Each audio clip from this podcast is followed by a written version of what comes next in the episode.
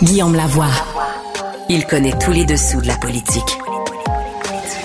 Une entrée privilégiée dans le Parlement. Là-haut sur la colline. Guillaume Lavoie. Bonjour, merci d'avoir choisi Cube Radio. Heureux de vous retrouver pour euh, ce nouvel épisode de Là-haut sur la colline.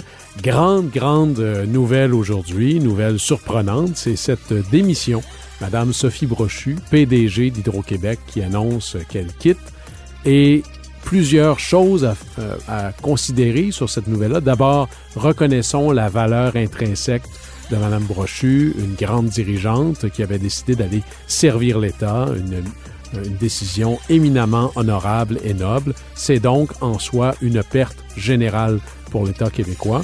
Ceci étant, il faut reconnaître euh, des, rapports institutionnels ici. S'il y avait un conflit entre le gouvernement, incarné par le ministre, et le PDG d'une société d'État, ben c'est la PDG de la société d'État qui doit quitter. Ça, ça fait pas d'enjeu sur qui est là. Ce ne sont que des rapports institutionnels, mais ça dit justement qu'à force de dire que Mme Brochu part et que ça n'a rien à voir avec le gouvernement, ça ouvre cette question. Non, il y en a un conflit. Et est-ce qu'on pourrait le creuser, s'il vous plaît, non pas que par curiosité un peu mal placée, mais pour reconnaître que nous avons une extraordinaire grande conversation nationale à tenir sur l'énergie avec un grand E, le côté de l'offre, c'est-à-dire la production supplémentaire ou l'économie qu'on peut générer, et le côté de la demande, que ce soit les Québécois, comment ils consomment, ou peut-être des, Canadiens de l'Est ou de l'Ouest, en Ontario ou l'Atlantique, ou aux États-Unis, pour remplacer par notre énergie beaucoup plus propre de l'énergie infiniment moins propre au niveau environnemental. Nous avons besoin de cette conversation-là et peut-être, peut-être que le départ de Mme Brochu peut être la bougie d'allumage, à savoir si c'est correct que c'est le gouvernement et le ministre qui décident. Est-ce qu'on peut, s'il vous plaît, parler ensemble de de quoi est-ce qu'on va parler, de quoi est-ce qu'on va décider? Guillaume Lavoie, le véritable troisième lien. Du Salon Bleu à vos oreilles. Et tout ça sans utilisation des fonds publics. Vous avez vu, euh, il y a très longtemps, en fait, très longtemps, il y a à peu près deux ans de ça, il y a une ville dans la couronne de Montréal, Vaudreuil-Dorion, qui avait eu cette idée géniale, traduction débile, que pour sécuriser une intersection, on avait eu une idée d'un projet pilote, c'est-à-dire de demander aux piétons de prendre des fanions, littéralement, et de signaler aux automobilistes qui étaient en train de traverser. On en avait ri et la ville s'était un peu excusée en disant, vous savez, c'est un projet pilote, on va essayer. Et on apprenait récemment que le projet pilote va être mis de manière permanente. Alors finalement, on trouve que c'est une bonne solution, ça. Bon, mais ben, pour aller au fond de ça, puis faire le tour de l'enjeu, puis peut-être en parler de manière saine et intelligente, rejoignons Sandrine Cabana-Degani, qui est directrice générale de Piéton Québec. Bonjour, madame. Bonjour.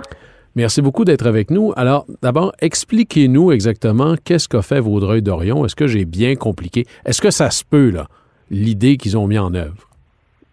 Ben, c'est ce qu'on a compris également. Là. Donc, euh, le piéton, pour traverser au passage piéton, devait euh, prendre un fanion et, traverser de l'autre côté et le laisser dans un, une espèce de cône de l'autre côté de la rue. Là, euh, Donc, il y avait des réceptacles à fanion des deux côtés de l'intersection. Prenez-en un, traversez en signalant que vous êtes là comme si vous étiez en train de signaler un avion. C'est pas mal ça. C'est, ça nous semble particulièrement presque ridicule D'abord, expliquez-nous pourquoi est-ce que mécaniquement, c'est peut-être pas l'idée du siècle. On reviendra sur la culture de la chose. Oui. Ben en fait, c'est sûr que euh, le fait qu'on ait besoin de faire ça, ça démontre qu'il y a un enjeu important et que probablement que euh, l'aménagement du passage piéton favorise pas son respect et que les conducteurs doivent pas respecter le passage piéton si on pense que les piétons doivent prendre un, drapeau là pour être assez visibles euh, en traversant. Donc ça, c'est d'abord peut-être le premier point qu'on peut en retenir. souvent, nos passages piétons au Québec sont aménagés sur des routes qui font plus d'une voie dans chaque direction. Euh, donc, euh, la vitesse est élevée à l'approche du passage piéton. Ça, c'est pas des conditions qui, euh, qui vont favoriser le respect du passage piéton. on sait aussi qu'au Québec, on n'a pas une culture nécessairement de, de respecter les passages piétons puis de céder le passage aux piétons. Donc, probablement que ce projet pilote-là démontre aussi la l'identification de cet enjeu-là. Mais au point de vue mécanique, là, parce que j'imagine d'abord, si tous les fanions sont de l'autre côté de la rue, c'est un peu ridicule. On me demande de traverser la rue en courant pour aller me chercher un fanion de l'autre côté pour que je puisse traverser de manière sécuritaire. Ça ne marche pas, là. C'est sûr qu'au niveau logistique, ensuite, il y a plusieurs enjeux. Euh, C'était aussi des très gros fanions. Donc, est-ce que les enfants sont capables de, le manipuler? Je suis pas certaine. Est-ce qu'il y a une compréhension commune de comment l'utiliser? Comme, comme vous le dites également, si les fanions sont tous d'un côté, comment on fait? Euh, c'est pas, euh, pas une action qui, qui est naturelle hein, quand on traverse un passage piéton, puis ça devrait pas être obligatoire de transporter un, énorme fanion pour euh, euh, s'attendre à ce que les, gens euh, nous voient là, quand on traverse la rue.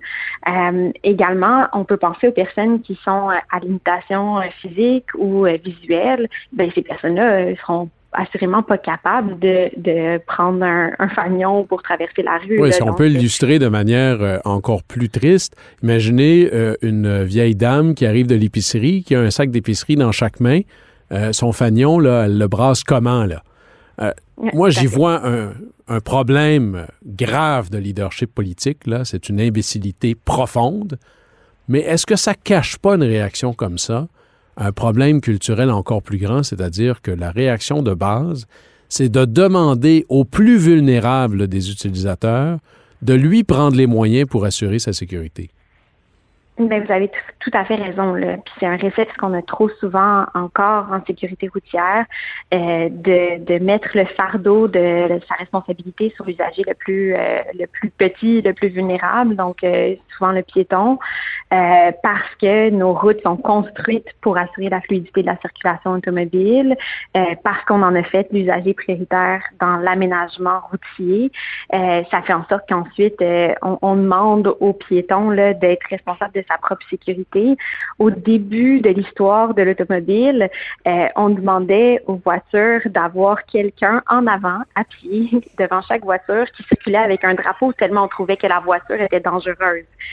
Puis maintenant, à, force de lobby automobile et de, de campagne de publicité euh, sur euh, qui, qui, a rendu par exemple le jaywalking illégal et tout ça, on a construit une culture où euh, l'automobile est vraiment reine sur nos routes et où on, on, fait porter finalement la responsabilité de, de, leur propre sécurité aux usagers plus vulnérables. Alors prenons-le d'un plan plus général, puisque l'intelligence n'est pas également répartie. Puis là, je m'adresse aux élus de Vaudreuil-Dorion je pense que vous avez abandonné votre rôle ici.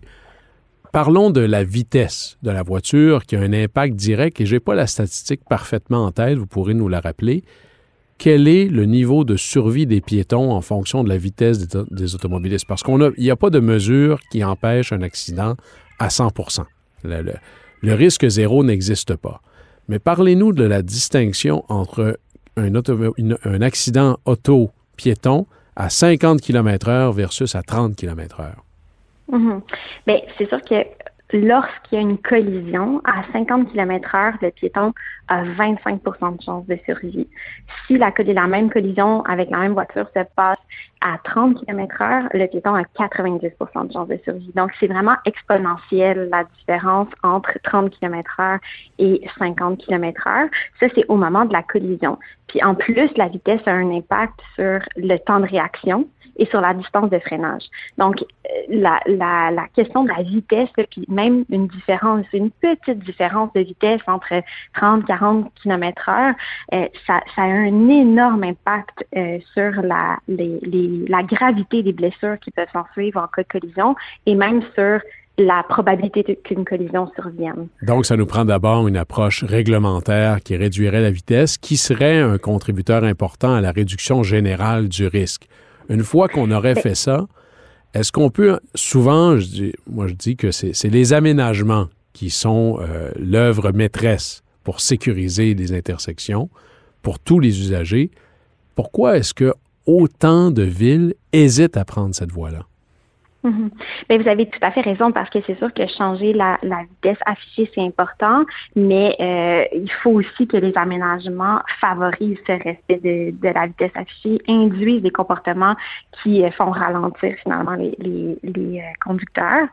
donc, on pense par exemple à des, des, rues plus étroites, à des aménagements d'apaisement de la circulation comme des doudanes, des sailles trottoirs. ce sont toutes des mesures qui permettent de favoriser des vitesses plus lentes dans les milieux où il y a une forte présence piétonne. Euh, pourquoi on on, ne fait pas assez vite finalement dans nos milieux de vie, mais ben, c'est sûr qu'il y a un énorme rattrapage à faire. Mais il y a aussi la question du fait que nos normes d'aménagement au Québec sont encore très axées sur la fluidité automobile, ce qui fait en sorte que les ingénieurs municipaux doivent composer avec ces normes-là euh, et euh, ça ralentit malheureusement la mise en place de mesures qui seraient plus favorables à la sécurité des piétons. Sandrine Cavana-Degani, parlons-en de ce fameux cahier des normes, là, parce que les ingénieurs euh, sont à travers les villes. On pourrait dire que les villes pourraient prendre des décisions fort différentes d'une ville à l'autre. On le voit. Euh, les aménagements mhm. routiers, les aménagements d'intersection sont pas pareils d'une ville à l'autre, d'un arrondissement à l'autre. Alors, expliquez-nous, c'est quoi la relation entre les normes qui, elles, sont québécoises? pourquoi c'est ça le problème si les villes peuvent faire autrement, finalement? Mhm.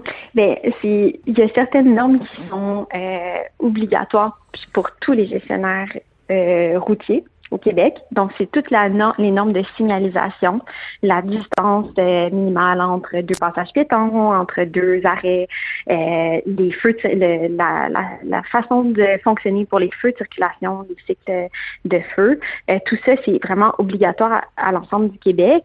Euh, par contre, il y a certains ingénieurs municipaux qui vont aller un petit peu plus loin que les normes, puis certaines villes qui vont accepter d'aller plus loin. Mais pour ça, ça, ça prend des villes qui ont des ressources suffisantes pour faire leur propre guide d'aménagement et euh, qui sont prêts à aller plus loin que ce qui est euh, normatif au niveau euh, gouvernemental. Mais là, vous apportez de fait un bon point, c'est-à-dire que le fameux cahier des normes au niveau provincial, s'il était revu avec la protection du plus vulnérable comme valeur cardinale, ça aurait un effet d'entraînement dans les plus petites villes qui, elles, ont peut-être pas les moyens de développer des, des nouvelles normes à leur, à leur euh, niveau. Là. C'est exactement ça. Puis on peut pas penser que euh, toutes les municipalités du Québec vont développer leur propre cahier de normes. Ça n'a pas de bon sens. C'est de l'énergie qui, est gaspillée pour rien. Là. On doit avoir des normes au niveau national qui favorisent euh, la sécurité des piétons. Puis euh, ça devrait être vraiment la base. Comme ça, après, ben ça permettrait à l'ensemble des, villes, des municipalités du Québec d'avoir vraiment en tête là, dans les aménagements la sécurité des piétons d'abord, ben, en fait, la sécurité de tous les usagers d'abord, euh, puis, euh, ça... Puis, ça permettrait vraiment d'accélérer la mise en œuvre d'actions. Alors, vous m'aurez euh, convaincu qu'on a besoin d'une conversation nationale, non pas municipale, conversation nationale sur la sécurité des piétons et des plus vulnérables, parce que ça aura un effet partout sur le territoire, et peut-être qu'on pourra utiliser l'exemple de Vaudreuil-Dorion en naming and shaming, c'est-à-dire ceci est inacceptable et voici pourquoi. Sandrine Cavana Degani, je rappelle que vous êtes directrice générale de Piéton Québec. Merci beaucoup d'avoir été avec nous. Merci à vous. Au plaisir. Là-haut sur la colline. Embarquez avec Guillaume Lavoie dans les coulisses de la démocratie. Le Canada est-il un pays d'immigration? C'est la grande question qu'on se pose parce qu'il y a quelques jours, on apprenait que le Canada avait accueilli 400 000 euh, personnes à peu près et pourquoi est-ce que ça fait pas tant de nouvelles, ça? Parce que c'est un chiffre qui est assez stable euh, depuis quelques années, bien qu'il augmente toujours un peu. Mais là-dessus, est-ce que c'est véritablement la réalisation du rêve, le Canada, un pays d'immigration, qui a été présenté comme ça dans toute son histoire? Et est-ce que c'est le, la concrétisation du slogan ou d'une vision politique d'un Canada d'immigration multiculturaliste. Mais pour parler de ces enjeux fondamentaux-là, on a quelqu'un, et pour parler de ça et de d'autres choses, Rémi Villemur, qui est un auteur et un étudiant à la maîtrise en histoire, qui nous aidera euh, à travers cette émission et qui prendra la place pour le remplacement de Rémi Nadeau. Bonjour Rémi. Bonjour Guillaume. Alors Rémi, tu historiquement, on a présenté la construction du Canada comme véritablement une terre d'immigrants. Euh, et toi, tu n'es pas certain que c'est un pays d'immigration. Tu, remets en question cette idée-là, comme présentée comme ça.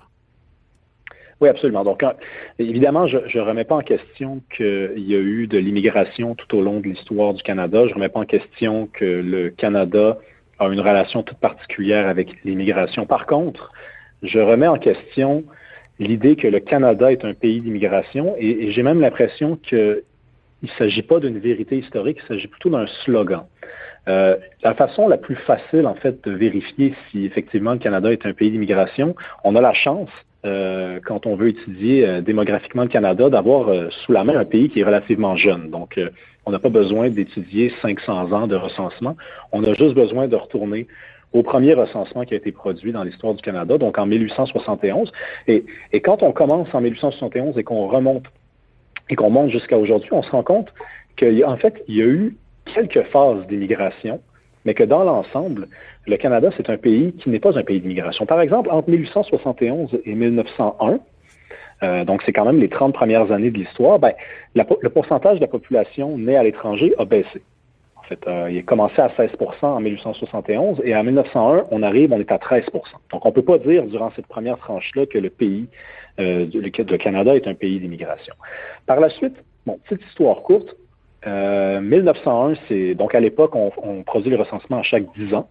Donc, on a un recensement en, 1800, en 1901, on en a un deuxième en 1911 au 20e siècle. Et ce recensement-là, c'est le premier depuis l'arrivée au pouvoir de Wilfrid Laurier qui prend le pouvoir en 1896 et on sait que Wilfrid Laurier, c'est celui qui va instaurer les grandes politiques d'immigration. Mais Rémi, ça, ça, ça, coïncide également avec euh, ce que j'appellerais l'ouverture du Canada vers, vers l'ouest. C'est la création des provinces de l'Alberta, de la Saskatchewan, c'est euh, les, les, grandes explorations qui sont essentiellement des francophones à l'époque euh, dans le territoire du Nord-Ouest, dans le Manitoba, dans l'ouest de l'Ontario. C'est toute cette époque-là. Il y a plus de pays qu'il y en avait avant à cette époque-là. Oui, exactement. Donc, on, il y a des territoires qui s'ouvrent, tu as totalement raison de le mentionner, vers l'ouest. D'ailleurs, dans des, dans des provinces comme la Saskatchewan, on va remarquer, c'est un peu, c'est quand même un peu drôle, qu'à chaque année, la croissance va augmenter de, de 400% Donc, la population va quadrupler euh, par année pendant quelques années. Et donc, en 1901, on a un premier recensement, on a un recensement qui est produit. Et là, si on se rend jusqu'en 1911, par exemple, parce que Laurier quitte le pouvoir en 1911, on se rend compte qu'effectivement, durant cette période-là, le Canada est un pays d'immigration. Donc, on passe de 13% à 22% Donc, le pourcentage de, la population née à l'étranger, il fait presque doubler durant cette période-là. Et là, par la suite, n'importe qui qui se rappelle euh, de ses cours à l'école secondaire ou qui a lu un peu sur l'histoire du monde sait qu'il ben, y a trois événements qui vont euh, se chevaucher. Il y a la Première Guerre mondiale, la, Grande Dépression et la Seconde Guerre mondiale. Donc, durant cette période-là, euh, ben, le rapport à l'immigration est plutôt timide, c'est-à-dire qu'il y a très peu de déplacements de population à travers le monde, si bien que jusqu'en 1951, donc à partir de 1911 jusqu'en 1951, ben, le pourcentage de la population née à l'étranger va, va retomber sous la barre du 15% Donc on va passer de 22 et on va redescendre à 15 à peu près. Donc là, si on fait une première, un premier bilan dans ces, premières années-là. Donc, ce que tu nous dis, c'est que c'est pas une croissance euh, stable et ininterrompue, c'est des vagues liées à des événements politiques majeurs, que ce soit l'accroissement d'un territoire, du nouveau territoire euh, dont il faut peupler, ou encore euh, des vagues d'immigration, que ce soit des famines dans certains pays, je pense à l'Irlande, ou encore la grippe espagnole ou les guerres. On est de, cet ordre-là. là on est de cet ordre-là. Euh, la famine en Irlande, il nous semble que c'est au, milieu du 19e siècle. Euh, mais par exemple, à partir de la création du Canada en 1867 jusqu'à la fin de la Seconde Guerre mondiale, moi, je, vais aller plus loin que toi. Je veux dire, il y a une grande vague d'immigration. Et c'est la grande vague d'immigration qui est instaurée par Wilfrid Laurier durant ces, quelques mandats à la tête du Canada. Et là, par la suite, quand on discute avec quelqu'un d'immigration au Canada, les gens par exemple, si je leur présentais euh, cet argument-là, ils me diraient, bon, ben, de toute façon, c'est pas de ce Canada-là dont il est question, on parle plutôt du Canada d'après-guerre, c'est ce Canada-là qui est un pays d'immigration. Ah ouais, vraiment. Parce que, juste une petite, idée, là, de 1951, hein, on repart de là, jusqu'en 2015, c'est l'année où Justin Trudeau va prendre le pouvoir. Donc là, je fais une. Je mêle plusieurs époques à l'intérieur d'une même époque. Mais disons l'après-guerre, généralement parlant. Ouais, c'est ça. Jusqu'à, par exemple, l'arrivée de Trudeau, eh bien, la population immigrante à l'intérieur du Canada, elle va voir son pourcentage augmenter de seulement 7 points. 7% en 70 ans. Donc, n'importe quel démographe me dirait 7 points, Rémi, c'est pas, pas marginal. C'est quand même, quand même un gros mot. Il m'attendait une minute. 7 points en 70 ans, c'est très, très peu. Là. Quand on rappelle, par exemple, que sous Laurier, c'était 9% en 10 ans. Rémi, par contre, il faut, il y a le, dénominateur puis le dénominateur, c'est-à-dire que 100 000 immigrants en 1911, quand la population canadienne est beaucoup plus petite, ça fait un pourcentage plus grand que peut-être 300 000 immigrants en 1975, quand la population canadienne est en soi beaucoup plus vaste. C'est totalement vrai, sauf que si on regarde les années entre 1950 et 2015, c'est l'exercice que je nous propose de faire, en réalité, le, le pourcentage de la population euh, qui est immigrante, elle augmente, il augmente même pas de 1, de 1 à chaque 5 ans. Donc, même si on le ramène comme ça à sa, à sa définition la plus simple, c'est très peu, en fait. Même si le dénominateur augmente, c'est très peu d'immigration. C'est vrai que l'ensemble. J'avoue que ça casse avec l'histoire racontée ou mythique de quand on explique ou qu'on pense le Canada, ces chiffres-là? Ben c'est ça l'exercice que je propose qu'on fasse, c'est qu'on remette en question le récit. Parce que durant cette période-là, même s'il y a l'arrivée de Pierre-Éliott Trudeau et du multiculturalisme, en réalité, concrètement, euh, l'immigration n'a pas le poids qu'on semble lui accorder. Euh, et en fait, c'est à partir de l'arrivée de Justin Trudeau qu'on va retrouver pour la deuxième fois dans l'histoire du Canada, un mouvement important d'immigration comme on l'a pu l'observer euh, au début du 20e siècle avec Wilfrid Laurier. Quand on observe les chiffres, les, ce sont les deux premiers ministres dans l'histoire du Canada qui ont accueilli le plus d'immigration. C'est eux qui ont également euh, fait en sorte que le poids du Québec baisse le plus parce qu'entre 1910, 1901 et 1911, le poids du Québec a baissé de 3% à l'intérieur du Canada.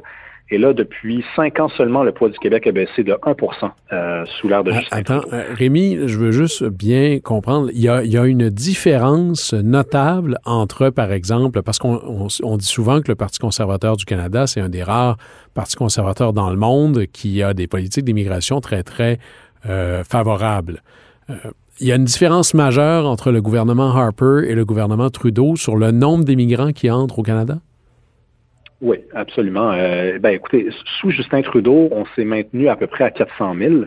Et sous Harper, il me semble qu'on était plutôt autour de 300 000. Euh, donc, il y a quand même un 100 000 de plus qui s'est C'est 25% d'écart ou 30% d'écart. C'est assez significatif, en effet. C'est très significatif. Et là, sous Justin Trudeau, à l'avenir, on voudrait viser plutôt 500 000 pour 2023, 2024, 2025. Et Justin Trudeau est très près d'un organisme qui euh, s'appelle la Century Initiative, qui aimerait bien faire du Canada un pays de 100 millions d'habitants, imaginez-vous, d'ici la fin du siècle. Donc, il va falloir augmenter euh, la cadence, il va falloir ouvrir les valves encore plus. Le 500 000 par année ne sera pas suffisant pour atteindre 100 millions, parce que là, on est à peu près à 39 millions de population. Il manque un 61, un 61 millions à aller obtenir. Rémi, ce genre de choses-là sont fondamentales, transformationnelles dans leur impact sur la fédération ou l'identité même du pays. J'ai pas vu ça comme étant un enjeu qui a été débattu dans le cadre des cadres, exemple une élection fédérale. Est-ce qu'il ne devrait pas y avoir une conversation nationale sur ça? Parce que ces choses-là vont transformer les relations de pouvoir entre les provinces, vont transformer la nature de ce qu'est le Canada, l'occupation du territoire. Ce genre de choses-là doit être discuté dans un véritable cadre. Comment une politique aussi fondamentale peut juste exister sans qu'il n'y ait pas eu cette espèce de débat-là? Ben, c'est une question très importante que tu poses. Euh, j'aimerais bien comprendre, en fait, moi aussi, pour comment se fait-il qu'il n'y a aucun parti au fédéral qui peut prendre le pouvoir, donc on entend le Parti libéral du Canada, le Parti conservateur et le NPD, qui remet en question les seuils d'immigration proposés par le Parti libéral. Les trois partis semblent s'entendre sur cette question-là alors que, bon, les sondages sont à peu près toujours euh, assez significatifs sur le sujet. Il moi, j'ai jamais vu un taux, euh, un, support qui s'élevait au-dessus de 10 pour des pour plus d'immigration chez les, la population canadienne. Donc, même les Canadiens ne veulent pas plus d'immigration. Ça se mettait entre 6 et 10% généralement. Donc, on a une grande majorité de la population qui en veut pas davantage. On a trois partis qui, qui en veulent davantage. Et on n'en parle jamais. À la euh, limite, même si euh, Rémi Villemur, le, temps nous fait un peu défaut, on va avoir l'occasion de reprendre ça, mais même si tout le monde était d'accord, quelque chose d'aussi euh, fort en termes de conséquences, mérite d'avoir une conversation nationale, ne serait-ce que pour vérifier l'étendue du consensus. On pourrait certainement avoir des surprises. En fait, c'est ce que tu nous permets de voir maintenant euh, avec cet enjeu-là. Rémi Villemur, je rappelle que tu es auteur et étudiant à la maîtrise en histoire à l'Université du Québec à Montréal. Merci beaucoup, puis on se reparle demain. À demain. Au plaisir. Eh bien voilà, c'est tout pour nous pour une autre rencontre là-haut sur la colline. C'est Guillaume Lavoie qui vous dit merci beaucoup, au plaisir et à demain.